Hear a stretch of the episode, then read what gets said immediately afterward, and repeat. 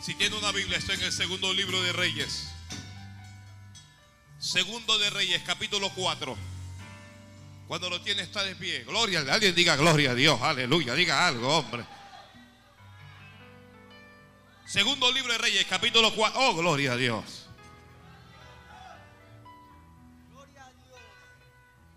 Diga conmigo. Mi esperanza está en Dios desde hoy y para siempre. Oh, está en Dios hasta.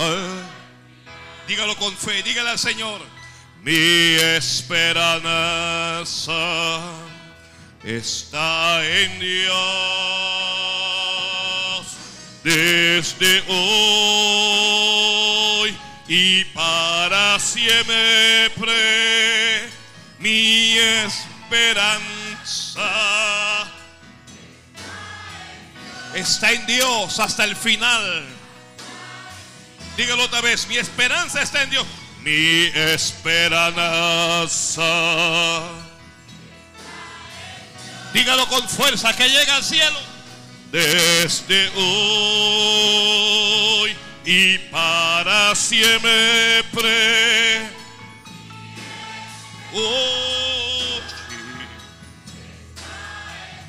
Está en Dios hasta el final. Señor, confío en ti desde hoy y para siempre. Mi esperanza está en Dios.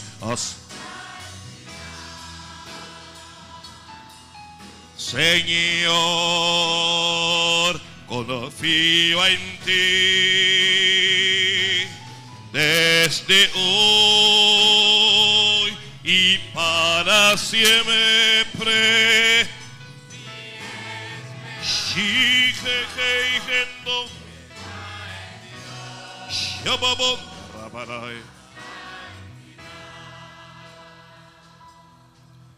Mi Dios, confío en ti.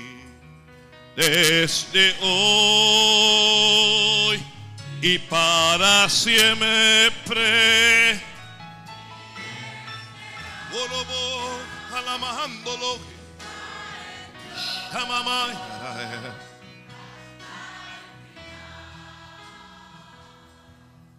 ¿Tiene segunda de Reyes 4? Leo en nombre de Jesús, dice, una mujer de las mujeres de los hijos de los profetas clamó Eliseo diciendo, tu siervo mi marido ha muerto y tú sabes que tu siervo era temeroso de Jehová y ha venido el acreedor para tomarse dos hijos míos por siervos. Y Eliseo le dijo, ¿qué te haré yo? Declárame qué tienes en casa. Y ella dijo, tu sierva ninguna cosa tiene en casa, sino una vasija de aceite. Él le dijo, ve y pide para ti vasijas prestadas de todos sus vecinos. Vasijas vacías, no pocas. Entra luego y enciérrate tú y tus hijos y echen todas las vasijas. Y cuando una esté llena, ponla aparte. Y se fue la mujer y cerró la puerta, encerrándose ella y sus hijos. Y ellos le traían las vasijas y ella echaba el aceite. Cuando las vasijas estuvieron llenas, dijo a un hijo suyo, tráeme aún otras vasijas. Y él dijo, no hay más vasijas. Entonces cesó el aceite. Vino ella luego y lo contó al varón de Dios, el cual dijo, ve y vende el aceite y paga a tus acreedores y tú y tus hijos vivid de lo que quede. Amén, gracias. La palabra es fiel y tiene que ser recibida por todos. Dígalo a la iglesia. Mi esperanza.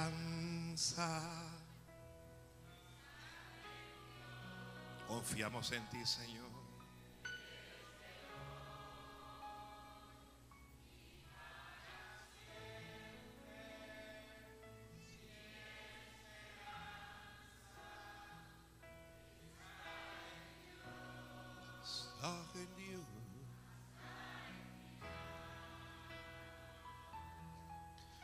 Mi Dios, confío en ti desde hoy y para siempre. Mi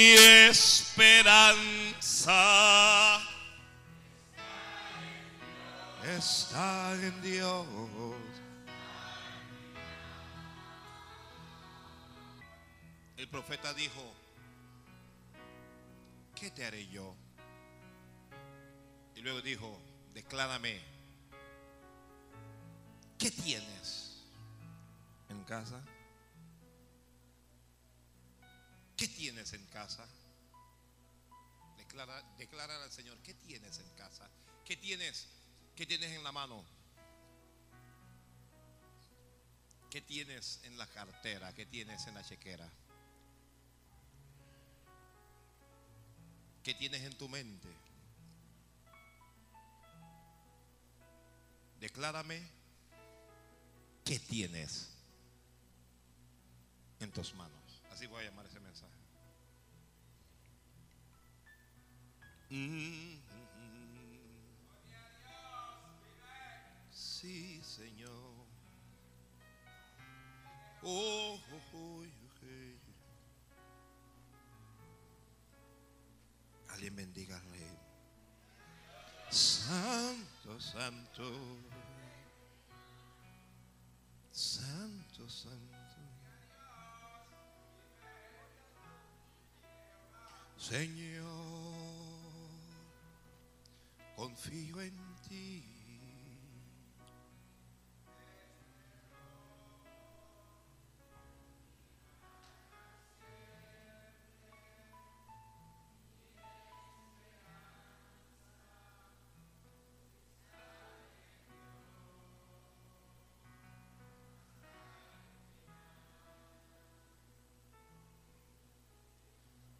Dios está interesado en saber qué cosas tenemos o en las manos o en la casa o en nuestra mente. ¿Qué cosas tenemos? ¿Qué cosas tienes tú? ¿Qué cosas tienes?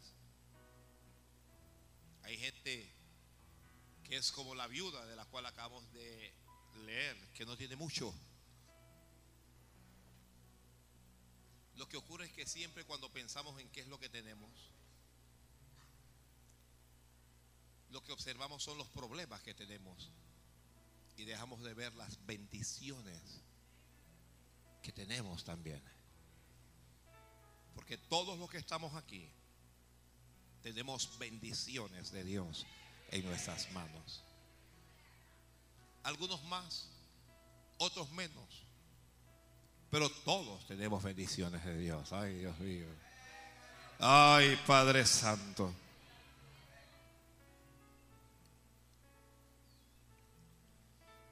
La historia es esta. Una mujer casada con un ministro. La mujer tiene hijos, la Biblia no dice cuántos son los hijos que tiene.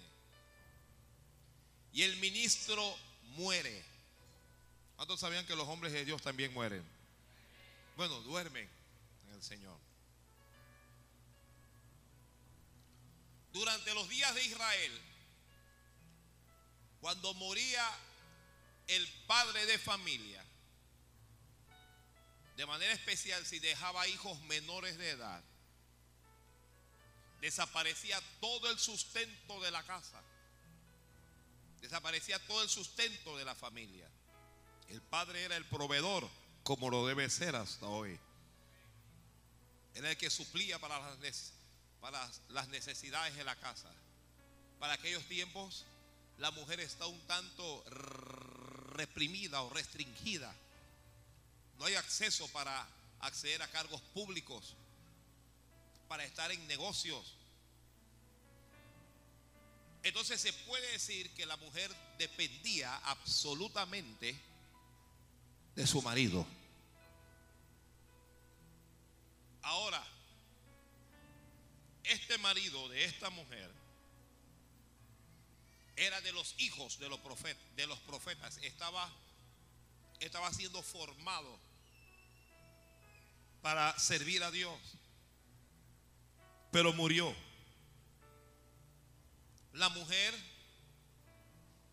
la mujer está en crisis porque primero, primero se murió el amor de su vida.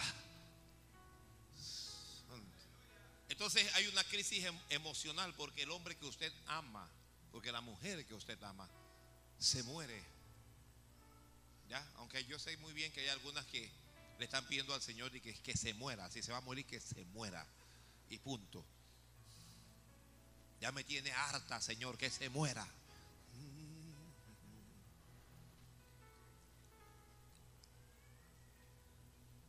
Pero también hay mujeres que aman a sus maridos. Conté que los maridos son molestosos. ¿Ya? Que las molestan a veces, pero conté dice que, ay, Señor, pero yo como lo quiero. No lo mate, Señor. No lo mate, atorméntalo, pero no lo mate.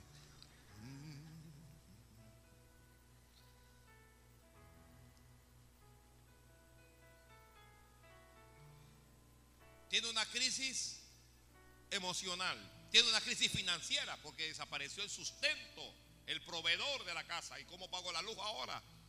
Y la comida, ¿cómo se va a llevar a la mesa? ¿Y quién va a pagar las cuentas? Usted tiene una crisis económica porque el marido parece que era un mal administrador y el marido tenía deudas. No es la voluntad de Dios que usted esté endeudado o endeudada. Hermano, hermano, usted que va a hacer a financiera, no haga eso. Eso es ir al diablo. No se meta en eso, eso es pan para hoy hambre para mañana. Entonces el marido murió, pero la deuda siguió. Y los acreedores se acercan a la mujer y le dicen, oiga, eh, venimos a buscar a su marido, él, él, nos debe un dinero. Bueno, él se ha muerto. Él murió. Bueno, dice, bueno, el que murió fue él, pero la deuda no ha muerto. Le sacaron el contrato y le dijeron, Aquí está establecido que si él no paga la deuda, entonces nosotros podemos cobrar la deuda a través de sus hijos. Pero es que ellos son menores, bueno, nos los llevamos de esclavo. Los acreedores. ¿Quiénes son los acreedores? Los acreedores son malas noticias.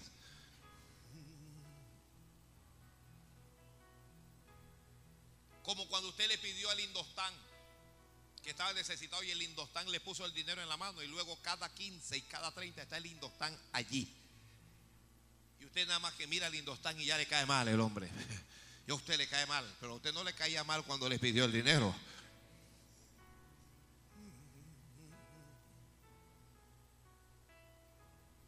Entonces, el que dirigía esa escuela era Eliseo. Para este tiempo es el profeta. Y dice, tengo este problema, se me van a llevar a dos de mis hijos. Y ninguna madre en su sano juicio va a permitir que le quiten ni a un solo hijo.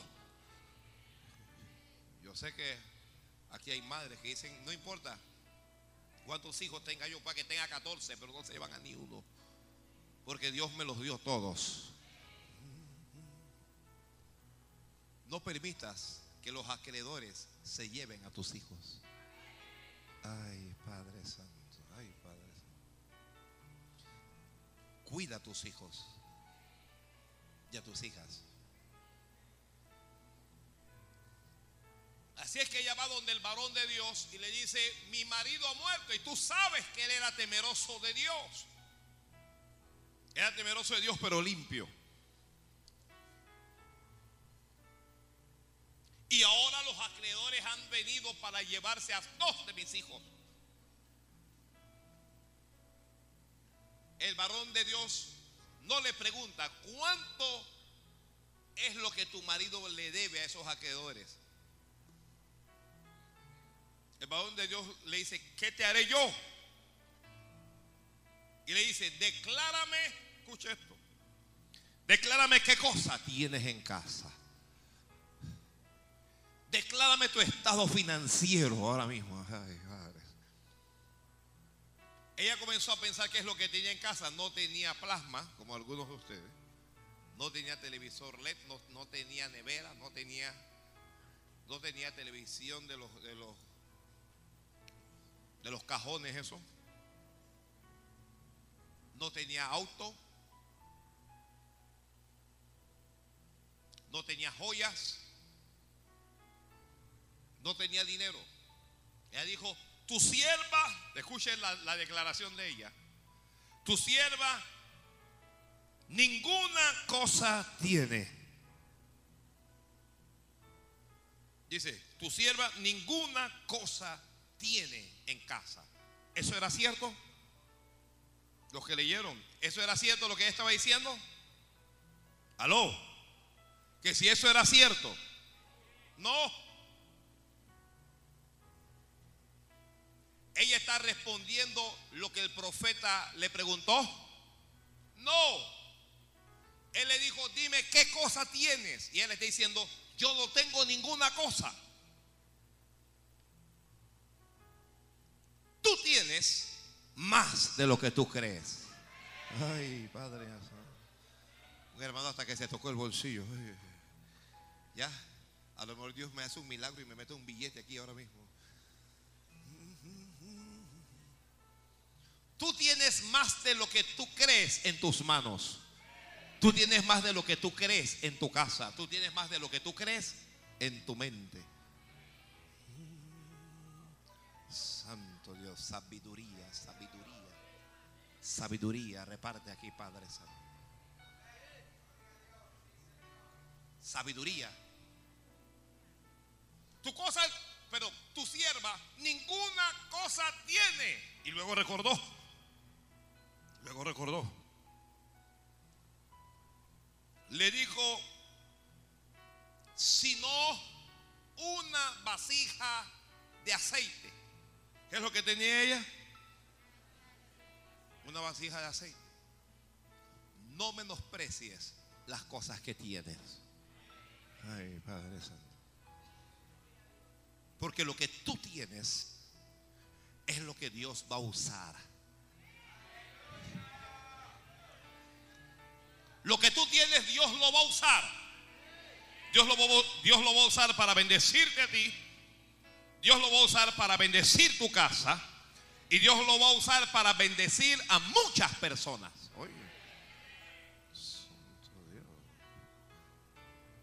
Todavía aquí hay gente que está pensando que no tiene. Es que yo no tengo.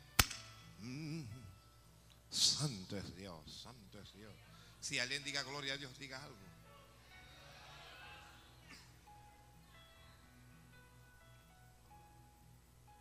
Moisés. Dios lo llamó para ser grande, pero él no lo sabe. Moisés es un asesino prófugo. Y Dios se lo encuentra pastoreando las ovejas de Jetro allá en Madián.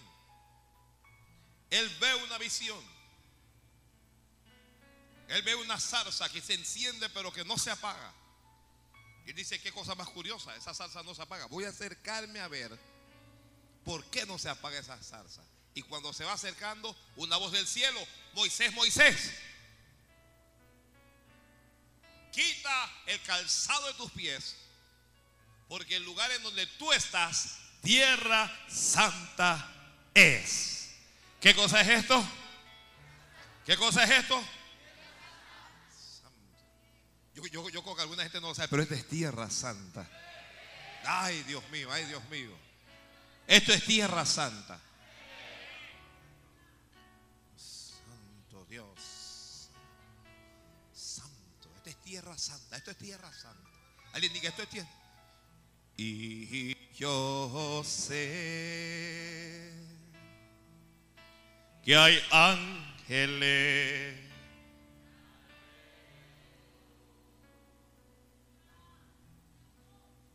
Adorimos.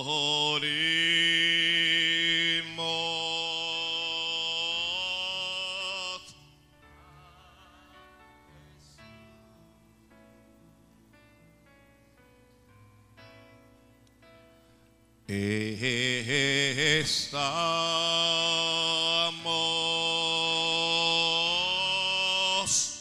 en su presencia en tierra sana. ¿Dónde es que estamos? ¿Dónde es que estamos? Estamos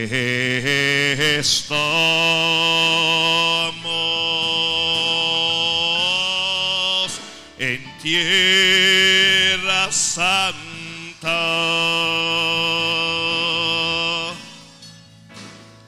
Y yo sé que hay ángeles alrededor.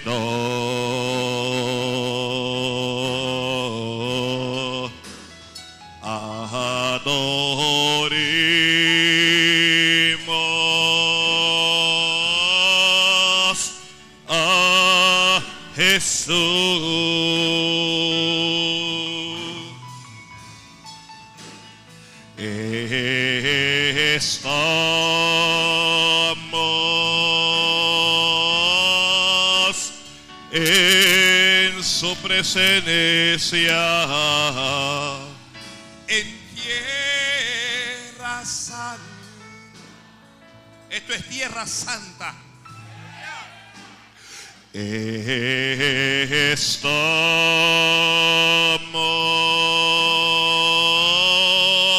en tierra santa.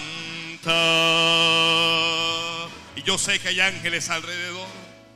Y yo sé que hay ángeles alrededor.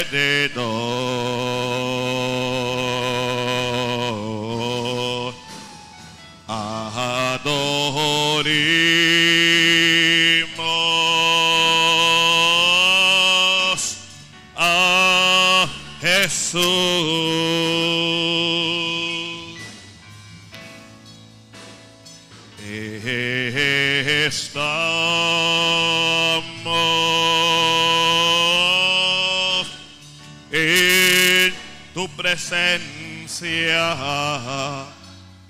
en tierra santa.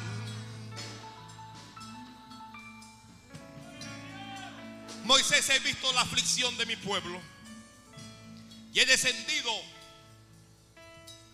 porque voy a sacar a mi pueblo de la esclavitud de Egipto. Estoy parafraseando. Moisés, tú eres el hombre escogido para sacar a mi pueblo. Moisés comenzó, Señor, pero, pero, pero es que a mí no me creerán. Yo les voy a hablar, pero ellos no me van a creer. Mo- Moisés, Moisés creció como un príncipe allá en Egipto, pero tiene un problema ahora. ¿Cuál es su problema? Su propio pecado. A veces mi pecado me encierra y mi pecado no me deja salir, ni, ni mi pecado deja que Dios me use. Entonces, ¿él que está pensando? Yo soy homicida. Allá todo el mundo lo sabe. Pero Dios dijo, ven Moisés, porque te voy a usar a ti. Dios te va a usar a ti. Alguien diga a quién, a mí, sí, a ti mismo Dios te va a usar. Ay, Dios mío. Dios va a usarte a ti. Gracias por el que creyó, gracias por el que creyó. Pero Moisés le, dijo a Dios, ellos no me creerán ni oirán mi voz, porque dirán, no te ha parecido Jehová. Y Dios le preguntó a Moisés, ¿qué tienes en la mano? Ay, Dios mío. que él tenía en la mano, ¿qué es lo que era de él? Lo único que Moisés tenía, que era de él, que era de él, de él, de él, era la vara que tenía en la mano. Porque las ovejas no eran de él. ¿Las ovejas de quién eran? ¿Qué es lo que Dios va a usar? Lo tuyo. Dios va a usar es lo tuyo. Lo ajeno Dios no lo va a usar. Santo Dios. ¿Qué tienes en la mano? Él no tenía un Rolex en la mano. No era un Rolex lo que tenía en la mano. Cualquiera le dice al Señor y que aquí tengo un Rolex. No. ¿Qué tienes en la mano? Un palo seco. Una vara. Y Dios le dice, tírala ahí delante de mí. Y él la tiró. Y la vara se volvió serpiente. Y la serpiente lo perseguía. Y Moisés que comienza a oírle. ¿Por qué? Porque Moisés le está huyendo a una serpiente, ignorando que realmente es una vara. Antes de ser serpiente, ¿qué era? Vara. Dios le dijo, tírala. Y en las manos de Dios se volvió qué? Y Dios le habla y le dice a Moisés, tómala por la cola. ¿Por dónde tenía que, que tomarla? Por la cola. Ay, Dios mío.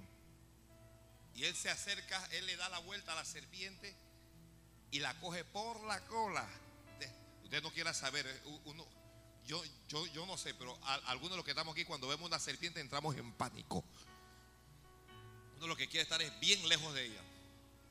Dice que no, que esa es una boa. A mí no me interesa si es boa o lo que sea. Yo no quiero estar cerca de ella. Ya. Hasta que se, me, se me pone la piel de gallina.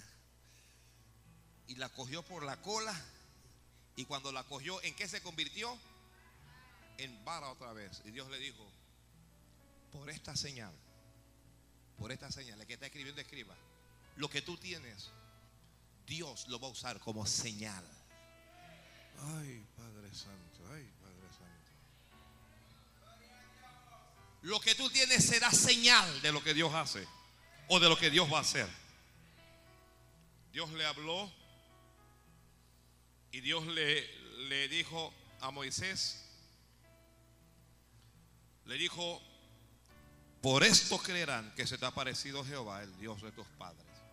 Desde que Dios llamó a Moisés, Dios comenzó a usar lo que Moisés tenía. Por, eso es que es importante que usted piense qué es lo que tienes. ¿Qué es lo que tú tienes? ¿Qué es lo tuyo? No qué es lo que, que, mi, que mi hermano, no, no, olvídate de tu hermano. ¿Qué tienes tú? ¿Qué tienes tú? ¿Qué tienes tú? Está tocando el bolsillo. De que aquí lo que tengo.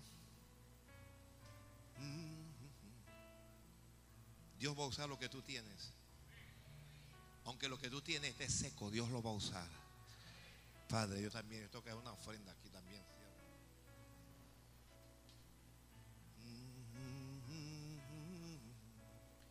Dios va a usar lo que tú tienes. Yo tengo que repetirlo porque yo, yo sé que mientras yo hablo, Aquí hay gente que todavía está pensando, yo no tengo nada. Tú tienes. Tú tienes. Tú tienes. Mm, santo Dios. Santo Dios.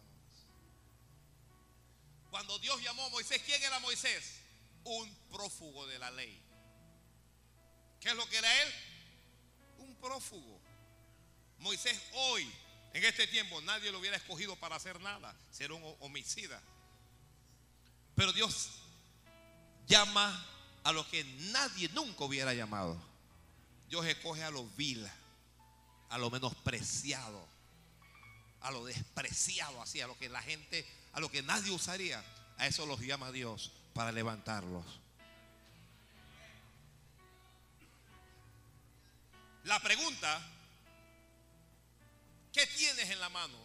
O la expresión, declárame qué cosa tienes, obliga a cada persona a pensar qué es lo que yo tengo.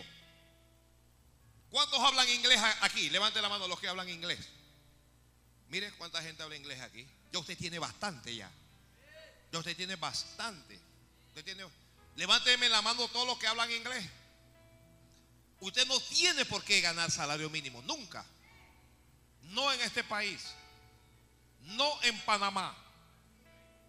Porque ese idioma adicional que usted tiene es una bendición que Dios te ha dado para bendecir a otros y para prosperar en la vida. Santo es Rey. Ese idioma adicional es un lo que le llaman un plus. Así que si usted habla, usted qué, qué cosa puede hacer, dependiendo de cuánto lo hable, perfeccionarlo, mejorarlo. ¿Ya? Y comenzar entonces a cotizarse. Porque Dios va a usar este idioma, este segundo idioma que yo hablo, Dios lo va a usar. ¿Qué más tienes? ¿Qué más tienes? ¿Cuántos saben? Fíjese, ¿quién pensaría que nuestros indígenas con sus molas y sus dibujos iban a prosperar? ¿Ah? Y los extranjeros pagan cientos y miles de dólares por el arte de nuestros indígenas. Y ya, ya, ya, cualquiera no se pone una mola, un, traje de mola, una cuestión, eso no se lo pone cualquiera. no, pastor, es que esto lo hacemos para los extranjeros y a ellos se les vende bien. Porque aquí entonces queremos ir y robarle a los indígenas y darle, darle centavos. Y el tiempo del oro por los espejos pasaron.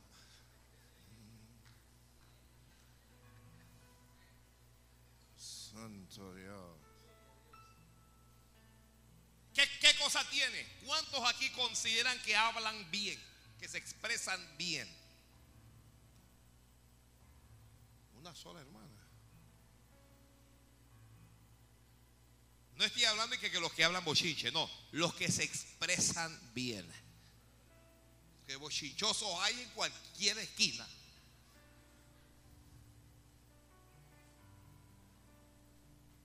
Moisés comenzó con, la cosa con Dios que no, que, lo que pasa es que yo no puedo, que no me van a creer, que mira que yo, yo tartamudeo, yo no hablo bien. El Señor, Moisés, yo te voy a usar, yo te voy a usar. Pero como Moisés insistió, Dios le dijo, mira, cuando tú vayas de aquí, cuando salgas de aquí, te va a salir al encuentro tu hermano Aarón.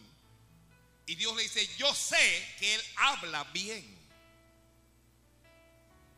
Aarón hablaba bien. Y Dios le dijo, a él yo lo voy a usar con lo que él tiene. ¿Qué es lo que él tenía? Facilidad de expresión oral. Los que hablan bien, Dios los levantará y los va a poner en los medios. Ay, Padre Santo. Ay, Dios.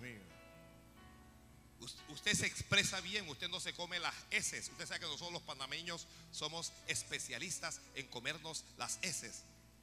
No nos gusta ese sonido, ¿ya? en vez de decir nosotros, decimos que nosotros. o nosotros.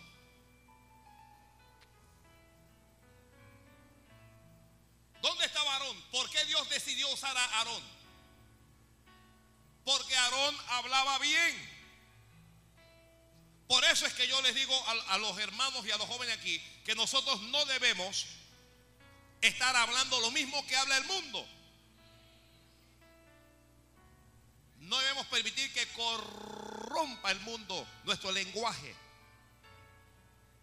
Porque si el mundo dice pretty, nosotros en vez de decir, oye, eso está bien bonito, eso está bien pretty.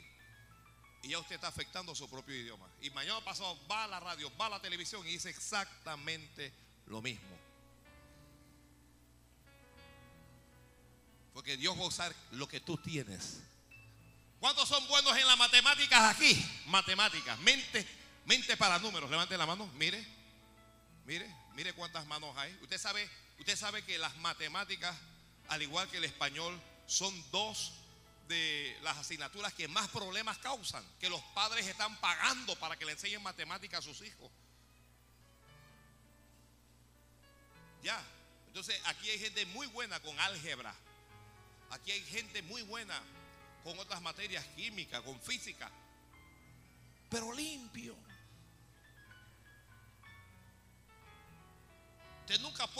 Un anuncio. Ya. Doy clases de matemática y cobro tanto la hora. ¿Y usted qué hace, hermano? Estoy desempleado. ¿Cuántos dibujan bien? Usted sabe que el dibujo es un arte, mis hermanos. Que no todo el mundo lo domina. Ya. No, todo el mundo domina ese arte. Cuando yo estaba en el colegio, la pesadilla mía era dibujar.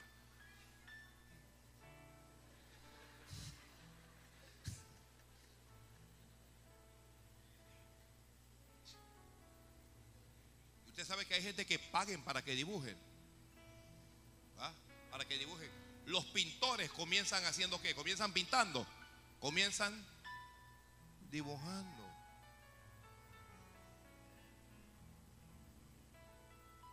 ¿Qué tienes en la mano? Declárame qué cosas tienes en casa. Es que uno tiene que saber qué es lo que uno tiene para poder ponerlo en las manos de Dios. ¿Sabes inglés? Enseña inglés. ¿Sabe español? Enseña español. Aquí hay un montón de muchachos que no dominan el inglés, que no dominan el español, que no dominan matemáticas. Y allá afuera hay más todavía. Porque si a los hijos de Dios le cuesta, imagínense a los hijos del diablo.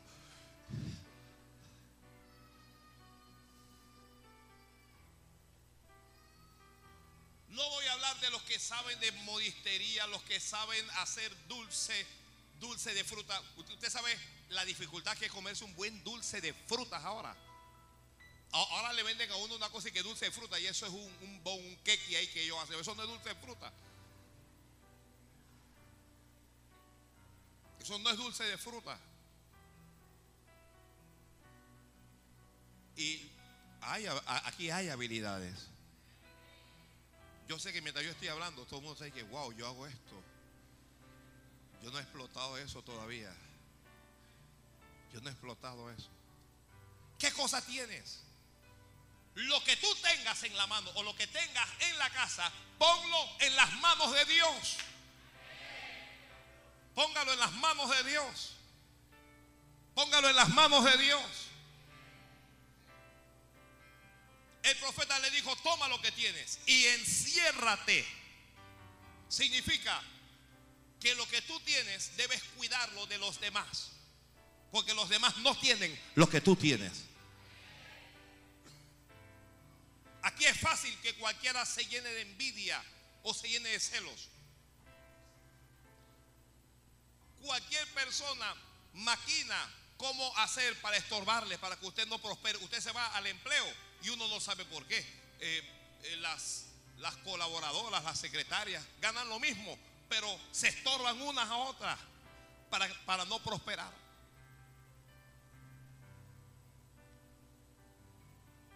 Le dijo, enciérrate. Porque lo que tú tienes, Dios lo va a usar.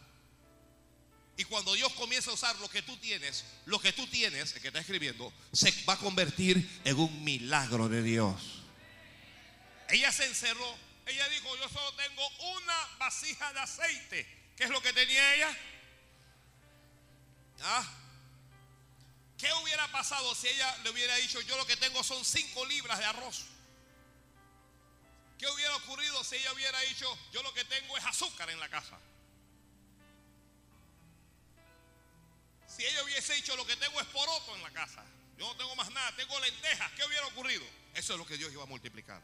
Porque Dios va a multiplicar, ay Dios mío. Dios va a hacer multiplicación en lo que tú tienes. No vaya a pensar que ya Dios terminó de usarlo porque en algunos casos ya Dios está usando lo que tú tienes. Todavía Dios no ha terminado contigo. Todavía Dios no ha terminado contigo. Santo Dios. Gloria al Señor, gloria al Señor. Alguien diga gloria a Dios. Lo que tengo es un poquito de aceite. Enciérrate en la casa. Pide. Nunca veo un hombre de Dios diciendo que pida prestado. Esta es la excepción a la regla. Pide vasijas de tus vecinos, vasijas prestadas. Pero pide muchas, no pida pocas, le dijo. Vasijas que estén vacías. ¿Cómo debe estar la, vasija? ¿Por qué debe estar vacía? Porque Dios no puede llenar lo que ya está lleno. ¡Wow! ¡Qué sabiduría! Dios no puede llenar lo que ya está lleno. Hay gente que Dios no llena porque ya están llenos. Hay gente que está lleno de conocimiento, ellos todos lo saben, así que Dios no le da más nada. Hay gente que está llena de unción, Dios no le da más nada. Hay gente que está llena del diablo, Dios no le da nada.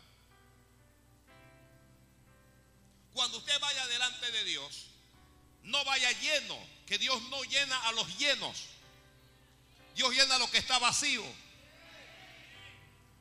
Hasta el corazón, cuando está vacío, Dios lo llena. La Biblia dice que un corazón contrito y humillado, Dios no va a rechazar jamás. Pero al altivo, al soberbio, ese es el que está lleno, Dios lo resiste. Dios lo resiste.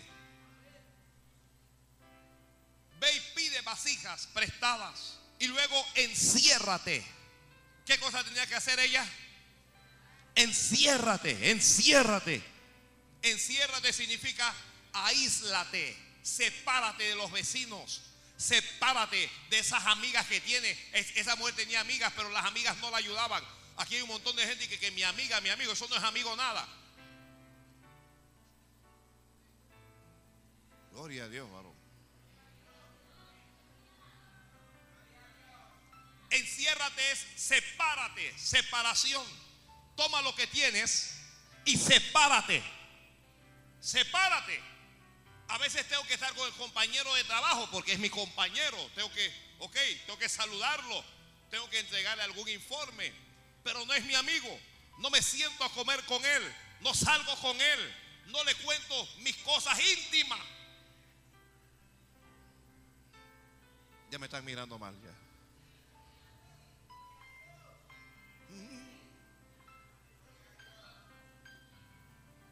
Enciérrate con tus hijos. ¿Por qué? Porque el problema era ella y quién es más. Y los hijos. Enciérrate. Que nadie vea cuál es o, o cómo Dios comienza a bendecirte. No cometa errores y comenzar a hablar las cosas. Usted comienza a hablar los planes, a hablar los proyectos y alguien lo escucha y le roba la idea. Se la roba, se calla, se queda tranquilito, le dice que sí y luego va y le roba la idea. No, toma esa idea que Dios te dio y enciérrate y manténla tú y tu casa allí.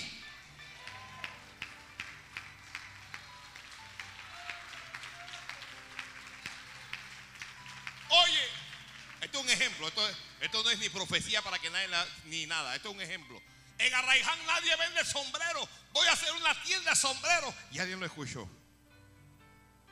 Pero voy a esperar que el banco me financie. Y usted está esperando ya cuando, cuando usted va a ver así, la tienda está ya al frente de tus narices. ¿Por qué te ocurrió eso? Por lengua larga. ¿Por qué te ocurrió eso? Por no encerrarte, por confiar en los demás, por no confiar en Dios. Enciérrate con tus hijos. Toma esas vasijas, vasijas y enciérrate con tus hijos y comienza a llenar cada vasija. Lo que Él está diciendo no tiene sentido. Porque si yo te digo que lo que tengo es un poquito, ¿de dónde voy a llenar las vasijas? Pero es que hay veces que Dios nos dice cosas que no tienen sentido. No le busques el sentido a las cosas que Dios te habla. Solo haz lo que Dios te dice. Y cuando tú comienzas a hacer lo que Dios te dice, los milagros comienzan a aparecer. No, no le busques la razón. No razone con Dios, no. Lo que pasa es que si yo hago esto, debe ser que. No, no, olvídese de eso. ¿Cómo es el milagro? Ese es problema de Dios. Usted siga las instrucciones de Dios para que Dios use lo que tú tienes en tus manos. Tú tienes que seguir qué es lo que Dios te dice. ¿Qué es lo que Dios te dice? Gloria al Señor. ¿Qué hizo ella? La Biblia dice literalmente Dice la Biblia en, el versículo número 5. Y se fue la mujer y cerró la puerta, encerrándose ella y sus hijos. ¿Qué hizo la mujer? ¿Qué hizo la mujer? La respuesta correcta es lo que el varón de Dios le dijo. Eso fue lo que hizo. Para que Dios use lo que tú tienes en las manos, Dios va a poner un varón de Dios. Alguien me está escuchando en la radio y tal vez lo que tiene es una pastora, tal vez lo que a usar es una mujer de Dios. ¿Ya? A veces te va a decir que haga locura. Hermana, vaya ahora mismo a la casa. Usted va a hacer la mejor comida que usted no ha hecho jamás. Lo mejor. Y usted me va a traer el plato a mí primero. Y luego le va a dar de comer a sus hijos. Este es un fresco y por qué, qué buencha. Y yo no sé qué cosa y por qué.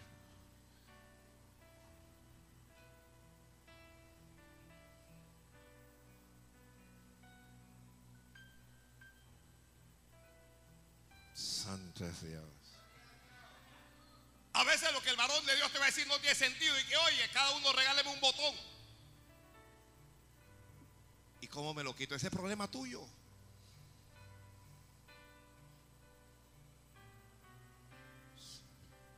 Se encerró la mujer. Antes de cerrarse, ella tenía que pedir vasijas prestadas. Nadie utiliza este texto para estarle pidiendo prestado al vecino. No pida prestado, hermanos. La Biblia tiene una promesa para ti. Dice que tú prestarás a muchos y no pedirás prestado. Yo entiendo que uno vaya a un banco para financiar la casa. Porque uno no, tiene el efectivo para comprarlo. Que en ocasiones alguien vaya a financiar un auto dependiendo de sus posibilidades reales financieras. Pero hay gente que vive del préstame. Préstame. Me, ay, me puedes prestar 20 dólares. Me puedes prestar 10. Me puedes prestar. Me puedes prestar. Me compré un vestido azul y no tengo zapatos azules. ¿Me puedes prestar tus zapatos? ¿Me puedes prestar la cartera? ¿Me puedes prestar el abrigo? ¿Me puedes, vas a vivir arruinado toda tu vida mientras sigas así. Tú tienes poco, pero lo que tienes es tuyo y Dios va a trabajar es con lo tuyo. A veces esas pedideras prestado lo que es envidia. Estás envidiando eh, lo, lo, lo, que tienen los demás y lo que tú tienes que hacer es dar gracias a Dios por lo que Dios le da a los demás, pero comenzar a buscar lo tuyo, porque Dios tiene cosas para ti. Dios tiene cosas para ti. Yo digo que Dios tiene cosas para ti. Tal vez alguien no tiene hoy, pero va a tener mañana. Tal vez tú no tienes algo ahora. Tal vez el compañero lo tiene de, trabajo. Tal vez el colega lo tiene y tú no tienes. Pero tú tienes a Dios. Y el que tiene a Dios lo tiene todo. Que el que tiene a Dios lo tiene todo. Alguien diga amén, Señor. Dios te va a bendecir, te estoy diciendo. Dios te va a bendecir, te estoy diciendo. No le pidas prestado a nadie. Pídele a Dios. Si alguien tiene necesidad de algo, arrodíllese, ore y pídele al Padre. Y el Padre que te ama con todo su corazón, el Padre que te quiere, te va a abrir el cielo y te va a dar todo lo que necesites.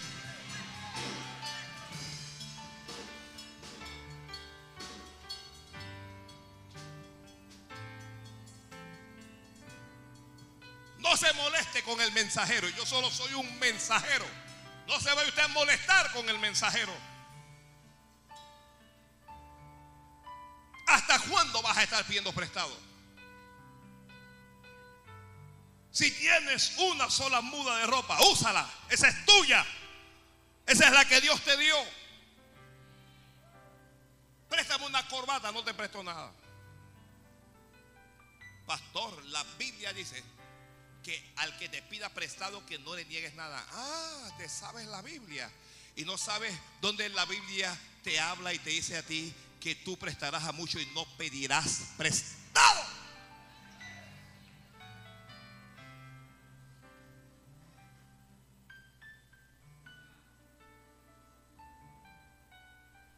¿Qué tienes? Piensa en qué es lo que tienes.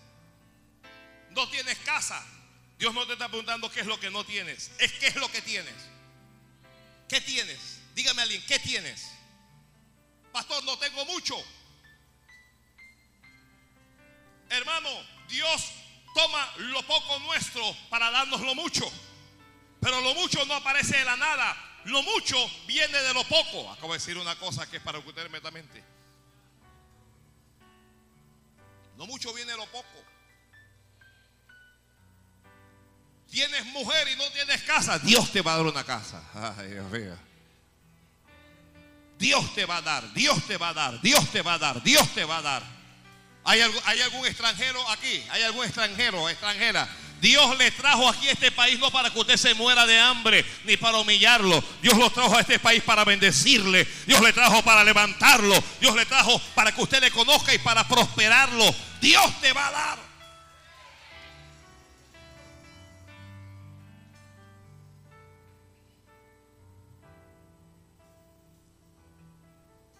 La mujer se encerró. Tráeme una vasija, hijo, y comenzó a llenar la vasija. Hermano, este es uno de los milagros más grandes que hay en la Biblia. Comenzar a llenar vasijas, baldes de aceite. Vamos a poner esto a un lado, vamos a poner la otra al otro lado, vamos a poner, vamos a poner. El profeta le había dicho, no pidas pocas, porque cuando Dios da, Dios da en grande, Dios no... Ay. Mira, tu, tu Dios es tan grande, mire, Dios es tan grande que no puede dar nada pequeño. Nuestro Dios es tan grande que todo lo que da es grande. Tú le pides uno a Dios y Dios te da dos. Tú le dices, Señor, dame uno y te da cien. Todo lo que Dios es grande. Alguien le está pidiendo, Señor, mira, yo quiero ganar un salario mínimo. No es salario mínimo lo que Dios te va a dar. Lo que Dios te va a dar es algo grande. Le estás pidiendo a Dios por una pequeña empresa. No, no es pequeña la empresa que Dios te va a dar. Pequeña va a ser el comienzo. Pequeño va a ser el comienzo, pero la empresa va a ser grande.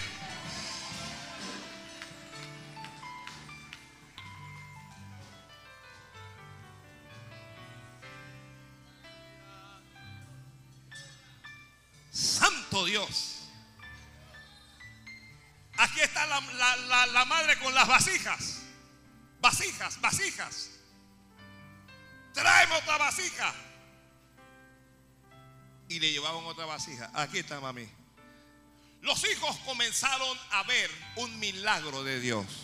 Yo creo que nuestra familia va a comenzar a ver cómo Dios nos respalda. Recíbame alguien esta palabra. A partir de hoy, tus hijos van a comenzar a ver cómo Dios te respalda. Cómo Dios respalda todo lo que tú hablas. Cómo Dios respalda todo lo que tú le dices. Todas las cosas que tú les has hablado a tus hijos se van a comenzar a cumplir a partir de hoy. Y tus hijos y tus hijas van a saber que Jehová está de tu lado, que Jehová te estaba respaldando, que Dios te estaba dirigiendo.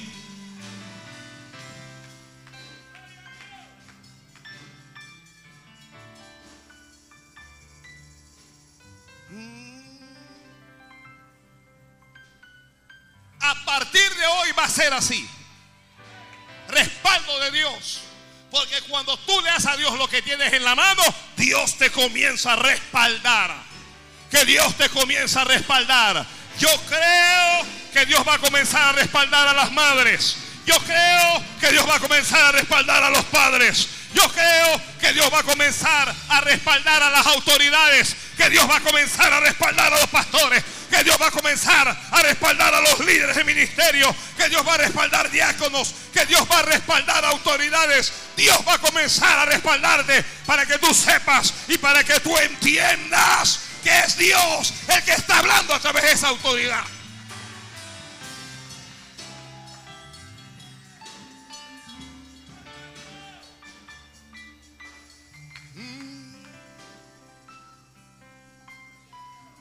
Esos hijos están con la boca abierta. No hay lógica, no hay lógica en tomar este tarrito de aceite y llenar una vasija tan grande como esta. No hay lógica, pero Dios va a trabajar fuera de tu lógica. Dios va a trabajar fuera de tu lógica. Tus hijos se van a volver locos cuando comiencen a ver el aceite fluir en tu vida cuando comiencen a ver el actuar de Dios, el accionar de Dios, el poder de Dios, el milagro de Dios en tu vida, se van a volver locos.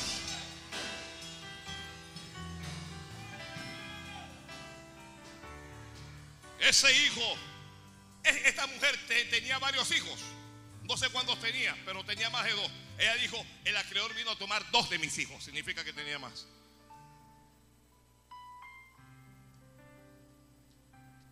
Probablemente entre sus hijos alguien se esté quejando. Yo veo que mi mamá se la pasa con mi papá hora que hora y nada.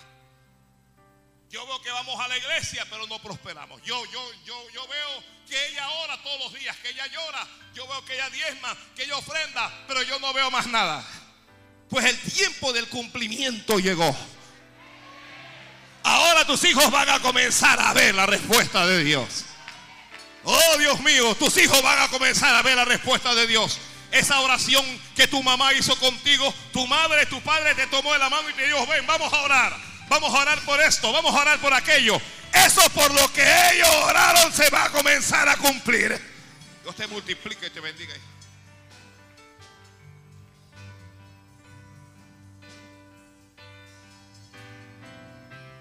Estas son buenas noticias para, para los padres, para las madres. Dios va a comenzar a respaldarte. No vas a, no vas a ser humillado delante de tus hijos. No vas a sufrir humillación delante de ellos. Dios te va a respaldar. Dios te va a respaldar. Dios va a tomar lo que tienes en las manos y te va a respaldar. Dios va a tomar lo que has dicho con tu boca y te va a respaldar. Dios te va a respaldar.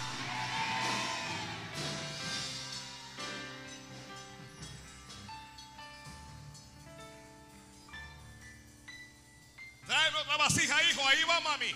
Tráeme otra vasija y la llenaba. Tráeme otra vasija y la llenaba. Tráeme otra vasija y la llenaba.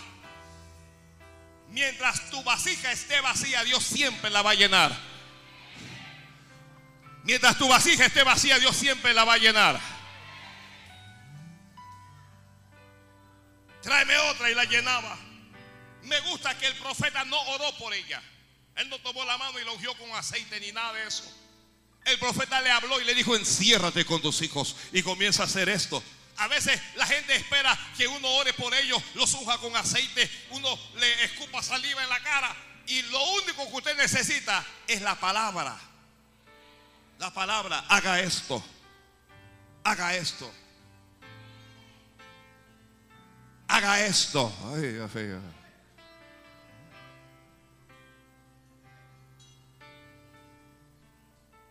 Hijo, tráeme otra vasija. Mami, se acabaron las vasijas. En ese preciso momento se detuvo el aceite, dice la Biblia. Se detuvo el aceite. Santo Dios. Yo creo que Dios, Dios nos está hablando a todos aquí hoy, ¿verdad? Nosotros necesitamos poner más vasijas en este lugar. Tenemos que poner más vasijas en este lugar.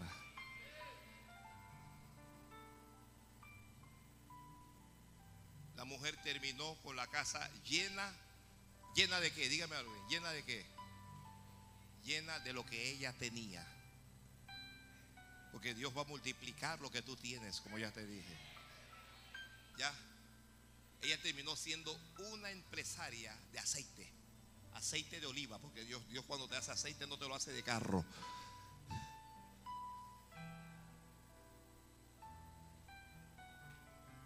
La casa llena de aceite. Ya. Y los vecinos ya no tienen aceite. Hay, una sequía, hay una escasez por ese tiempo.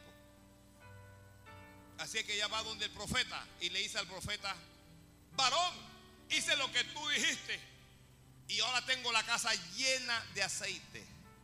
El varón de Dios le dijo, pues ve, véndelo. Lo que tú tomas en tus manos, perdón, lo que tú tienes en tus manos, aunque Dios lo va a usar, Dios espera que tú te esfuerces con eso. Nosotros los cristianos todas las queremos suave. Bájamelo un poquito.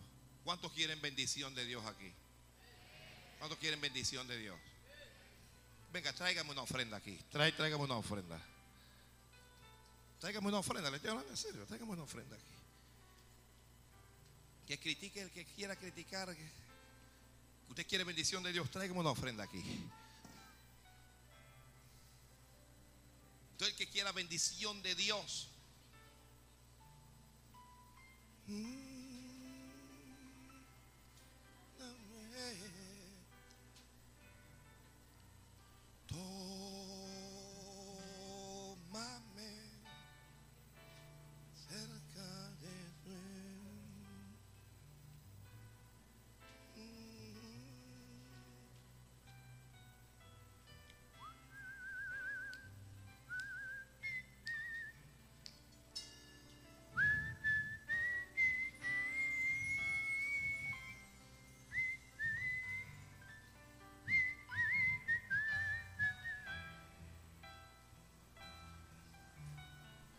Vamos, con confianza.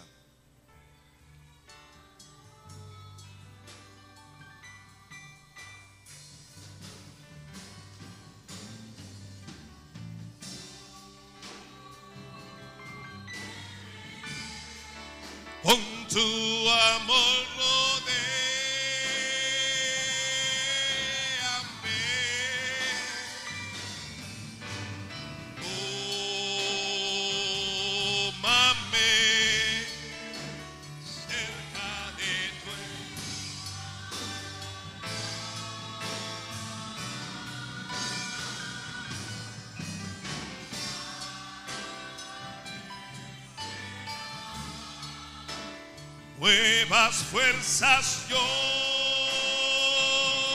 tendré y me levantaré.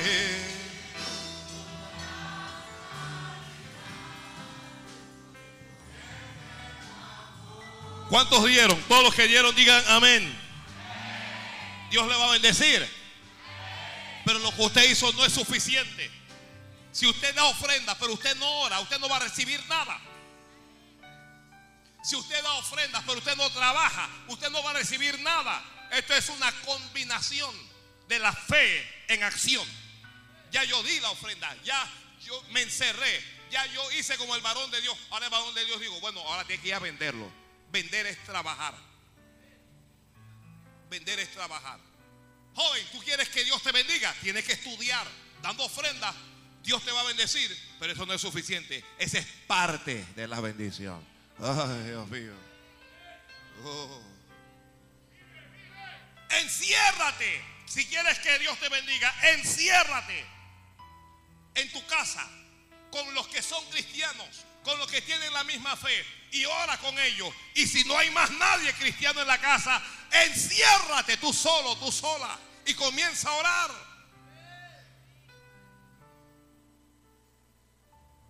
Esto no puede ser que la gente quiere comprar la bendición de Dios.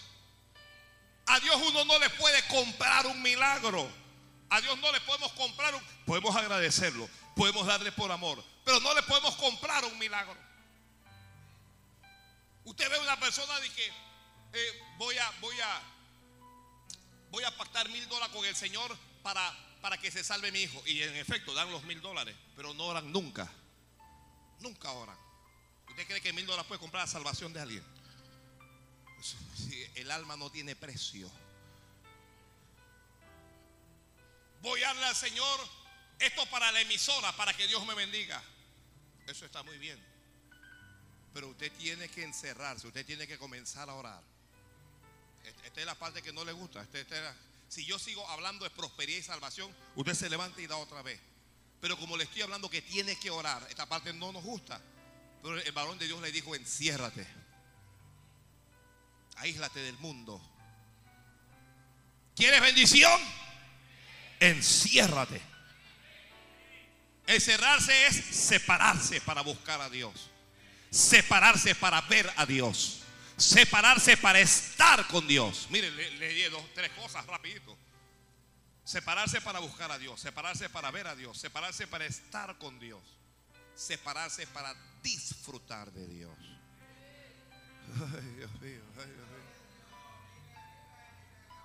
No se sienta mal el, el- el que dio, porque alguien se puede sentir mal.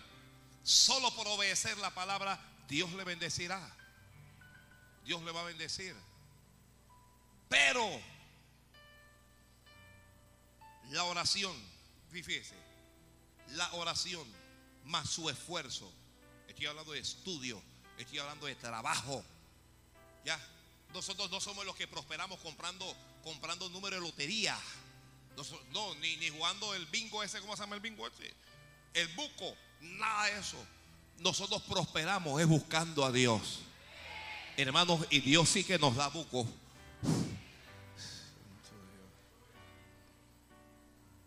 Yo le tengo una palabra ahí reservada que el Señor me dio para usted.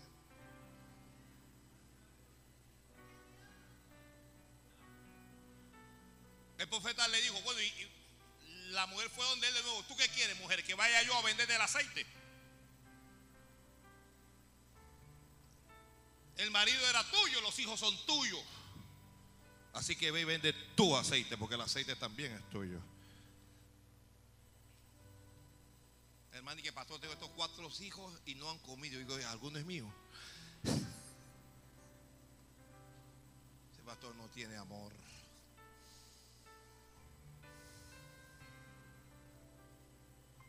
Vino uno aquí, tengo hijos en la casa, me están esperando, tienen que comer. Digo, magnífico.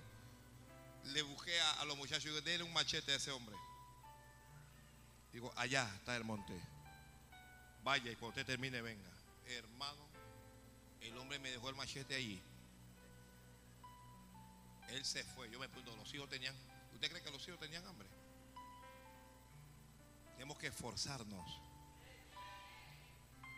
Otra vez le hablo a los jóvenes. Tenemos que esforzarnos en estudiar. Hay que estudiar. No que lo que pasa es que yo tengo al Señor. Si tienes al Señor, pero tienes que estudiar. Que mientras más conocimiento tengas, más oportunidades te va a dar Dios. Dios te va a dar más oportunidades. Santo es el Señor. Gloria al Señor. Gloria al Señor. Estudia, déjate ese novio, esa novia, eso no va para ninguna parte. ¿Te vas a casar con él? No. Y que pastor queremos ser novios, ¿se van a casar? No, bueno, no pueden ser novios. ¿Para qué quieren ser novios? ¿Qué quiere estar calentando y tocando? Fuera. Si no se van a casar, ¿para qué ser novio? El noviazgo debe, perseguir el matrimonio. Ya. Si el, el, matrimonio no es el, no es el, ¿cómo se llama? El fin, ¿para qué es el noviazgo? Y usted cuando piensa casarse y que bueno, primero me quiero graduar, ¿en qué año está? En sexto año y se quiere graduar de la universidad dentro de seis años. Vuelva en seis años. Vuelva en seis años. No vamos a llamar a engaño, esos noviazgos cristianos no son cristianos, de cristianos tienen muy, muy poco. Ya, te ve a los varones que parecen unos pianistas, todos lo tocan.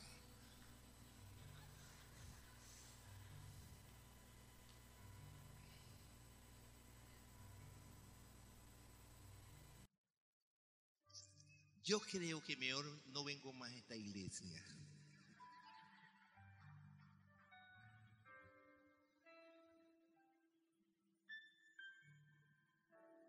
La Biblia dice el espíritu está dispuesto, pero la carne es. ¿Cómo es nuestra carne? Es débil. Es débil cuando está sola. Ahora imagínate cuando la están tocando.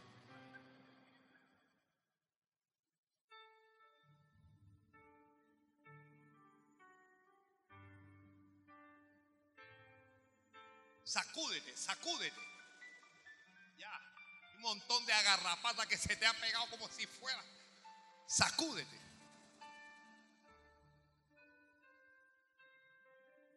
Déjalo.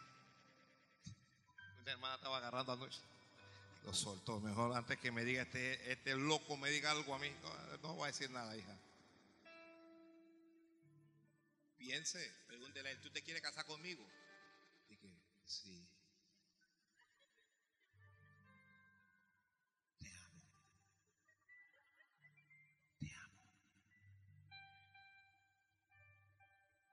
Iba a cantar una canción de, de Rafael. Te amo. Y, y- hasta que vira los ojos.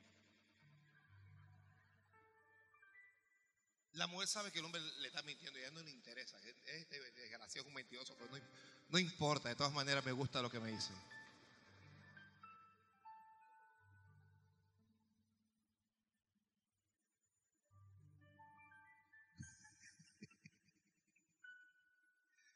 Ay, Dios mío, ay, Dios mío. Es que, pastor, él, me cantó, pastor, es que usted no sabe, pero él, él- él- él me cantó. ¿Qué le cantó, hija?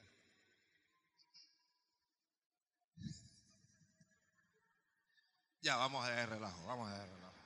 Vamos, vamos a dejar el relajo. Enciérrese.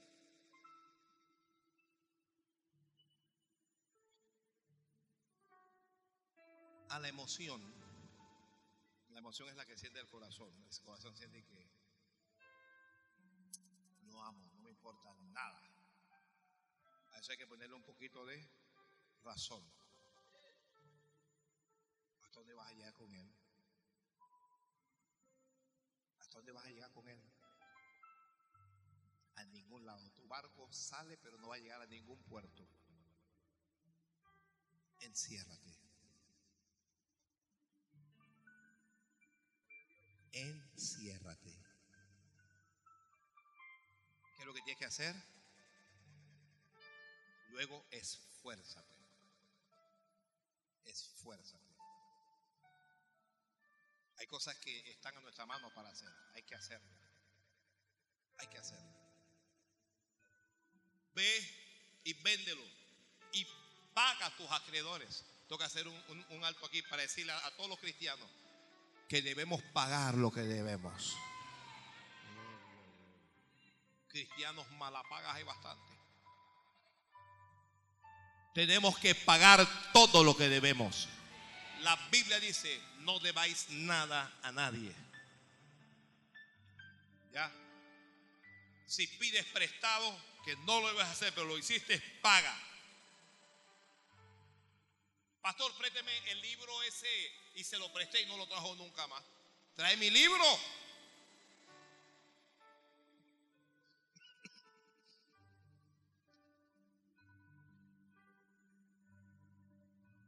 Pague.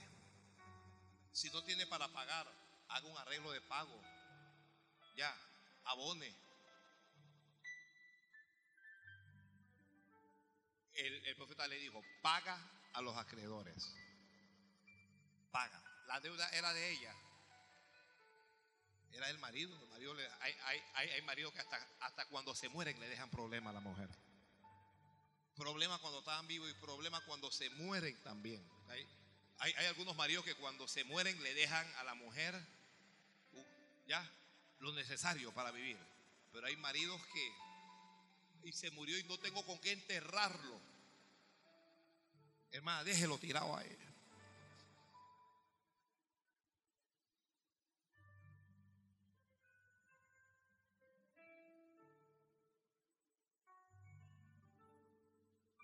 Yo usar lo que tú tienes. A veces lo que tienes es solo un sueño. Con este ejemplo termino. La tercera persona a la que Dios usó con lo que tenía era a José. ¿Quién era José? El hijo número 11 de Jacob.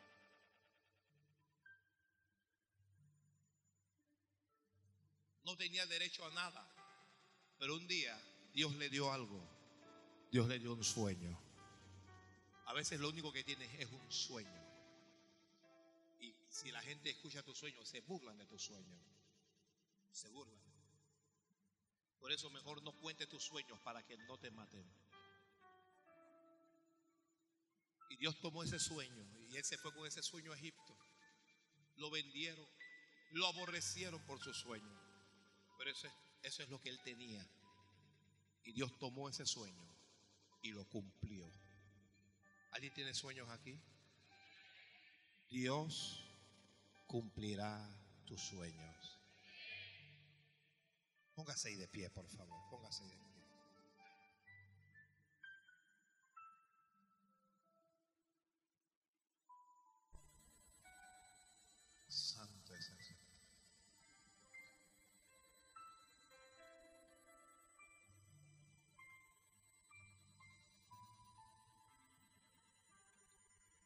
Declárame qué cosa tienes en las manos. Ella no tenía nada, según ella, pero para Dios ella tenía mucho. Aquí hay quienes piensan que no tienen nada. Yo quiero orar hoy por los que piensan que no tienen nada. Pase de aquí adelante. Usted cree que no tiene nada. No tengo nada, Señor. No tengo casa. No tengo auto. No tengo nada. Vamos a orar. Vamos a orar. Adultos, jóvenes, viejos. Si usted me dice, no tengo nada, yo quiero orar por esa. Vengan, vengan aquí adelante. Vamos a orar. Pero venga orando, por favor.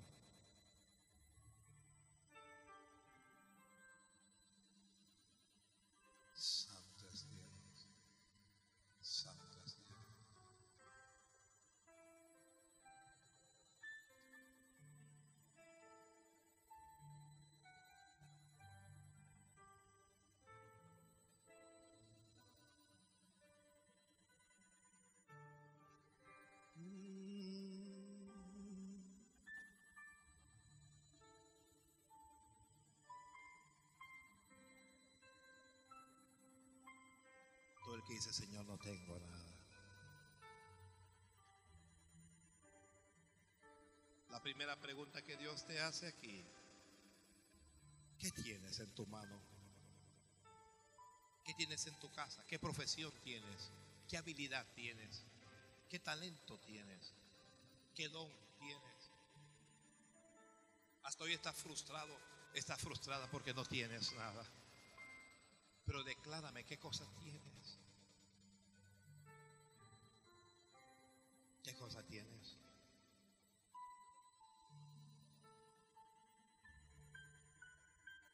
Dios va a tomar lo que tienes y lo va a multiplicar.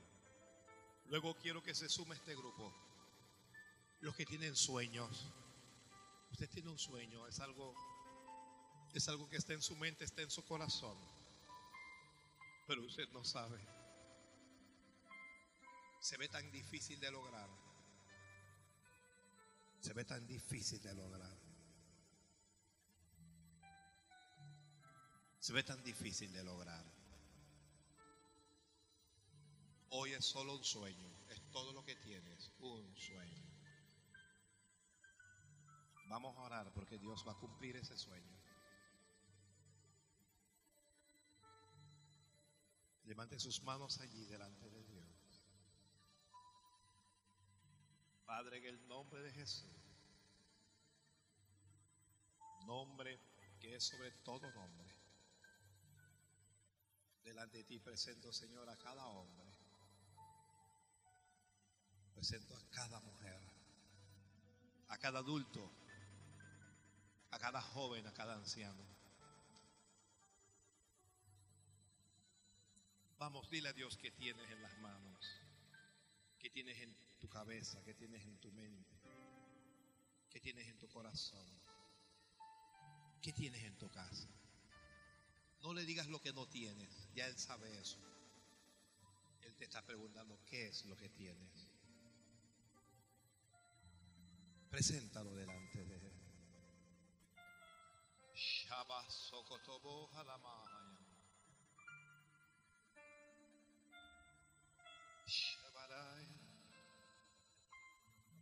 Aquí hay alguien que Dios lo único que va a usar es tu boca. Aquí hay alguien que Dios va a usar sus manos.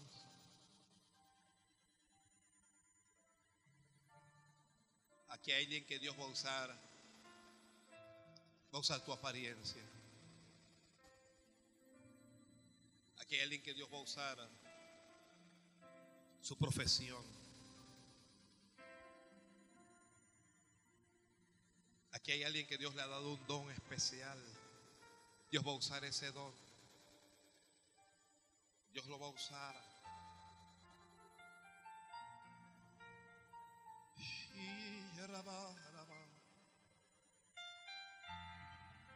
Aquí hay gente que Dios va a sacar de la deuda. Dios te va a sacar de la miseria. Dios te va a sacar de la escasez. Oh, Shamasai, Halamai, Halamai. Aquí hay gente que no tiene casa. Pero Dios me dice que le diga que les va a dar casa. Jehová dará casa para ti.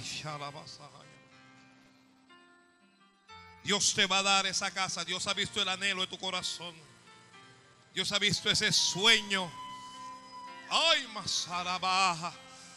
Oh, Basarabaja Yamahandarama. Y Dios te dice que te va a dar esa casa. Ay, Masarabase.